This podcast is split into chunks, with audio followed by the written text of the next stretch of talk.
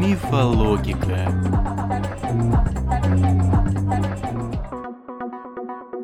Всем привет! В студии снова я, Анастасия Баканова, и это подкасты популярной механики «Мифологика», где мы разрушаем самые популярные и распространенные мифы человечества. Борьба с сахаром во всех его проявлениях не мешает этому продукту занимать важное место в питании любого человека. Но далеко не все знают, почему сахар вреден, в каком количестве он содержится в еде и как на нас влияет. Предлагаю разрушить несколько популярных мифов. Миф первый. Полностью исключить сахар из рациона возможно. Именно путаница понятий порождает споры о том, насколько вреден или наоборот полезен для человека сахар. Одни имеют в виду все углеводы и гликемический индекс продуктов, то есть их способность повышать сахар в крови. Другие – добавленный сахар, тот самый, который мы кладем в чай и на котором варим, например, варенье. Сахарами, как правило, называют все простые короткоцепочечные углеводы. Моносахариды – самые простые из них. Они расщепляются и попадают в кровь быстрее остальных. К ним, например, относятся фруктоза и глюкоза. Дисахариды – это углеводы, состоящие из моносахаридов, точнее моносахаридных остатков. Как и моносахариды, они обладают сладким вкусом и, попадая в кровь, расщепляются довольно быстро. Это, например, сахароза, лактоза или мальтоза. Полисахариды – самые сложные углеводы. Они сладкого вкуса не имеют, расщепляются гораздо дольше, и уровень сахара в крови удерживают на стабильном уровне. Когда мы говорим о том, что перестали есть сахар, чаще всего мы имеем в виду, что отказались от сладкого, не пьем подслащенный кофе, ну и не мечтаем о шоколаде. Но это не значит, что сахар таким образом исключен.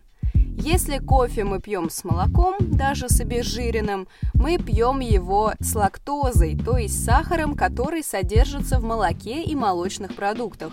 А если на ночь мы выпиваем стакан кефира, с ним мы тоже получаем хорошую порцию лактозы.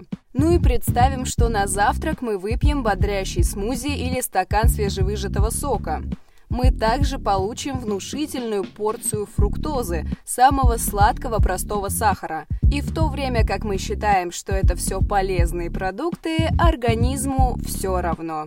Он получает более-менее ту же ежедневную порцию сахара, которая вызывает аналогический скачок его уровня в крови, как, например, от шоколадной конфеты, а иногда даже большую. Миф второй. Сахар нужен для ума. Наверное, все, кто учился в школе или сдавал хоть какие-нибудь экзамены, сталкивались и с этим убеждением. Мозгу действительно нужна глюкоза, но это не значит, что ему необходимы именно конфеты. Помимо того, что ее получается достаточно и сложных углеводов, например, цельных злаков, организм способен вырабатывать глюкозу из неуглеводных соединений – этот процесс запускается в случае, если с пищей поступает недостаточно углеводов, а запасы гликогена в организме исчерпаны.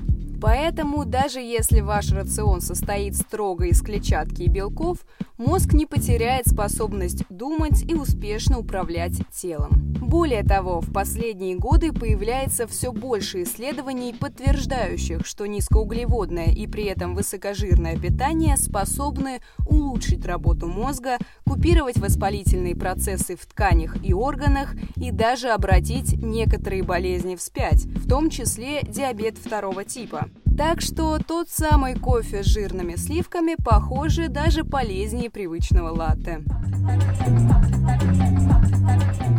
Миф третий. Сахар не влияет на скорость старения. Тут мы все ошибаемся, ведь сахар действительно влияет на скорость старения, и еще как. В этом виновата его способность засахаривать белки. Глюкоза и другие простые углеводы, присоединяясь к молекуле белка, например, коллагена, делают его хрупким, уязвимым и неэластичным. Тот же коллаген входит в строение сосудов, кожи, хрящей, костей, а его засахаривание напрямую влияет на их молодость и здоровое функционирование. В результате этих процессов теряется чувствительность нервных окончаний, например, падает зрение. Кстати, уровнем засахаренности белка частично измеряют условную состаренность организма, в первую очередь анализом на гликозилированный гемоглобин. Если его показатели высоки, самое время сменить пищевые привычки. Миф четвертый. Сахарозаменители гораздо вреднее натурального сахара. Сахарозаменители – одна из горячих тем в диетологии. Одни яростно против этой химии, а другие же утверждают, что время вредных и непроверенных заменителей в далеком прошлом. Истина примерно посередине.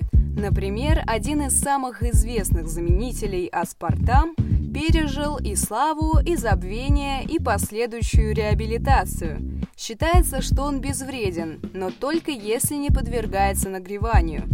Так что, покупая сладкую газировку на его основе, лучше убедиться, что она хранилась в прохладе.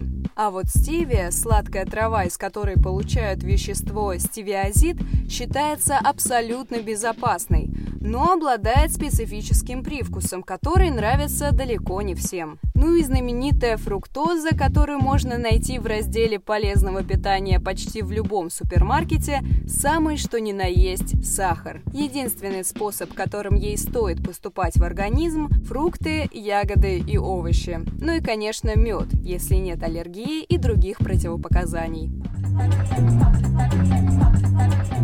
Миф пятый, заключительный. Есть сладкое лучше с утра. На самом деле это крайне странное и в корне неверное утверждение. Если начать день со сладостей, которые содержат простые углеводы, можно устроить своей поджелудочной настоящую шок-терапию, в плохом смысле этого слова. Дело в том, что в организме резко повысится уровень сахара, на что поджелудочная железа ответит выбросом инсулина, который будет усиленно избавляться от глюкозы. После этого уровень сахара также резко упадет, и вам снова внезапно захочется подкрепиться чем-нибудь сладеньким. А потом снова и снова и снова. Врачи и диетологи называют это инсулиновым кругом. Так что, если вы не хотите, чтобы в области живота прибавилось жира, лучше не есть сладкое натощак.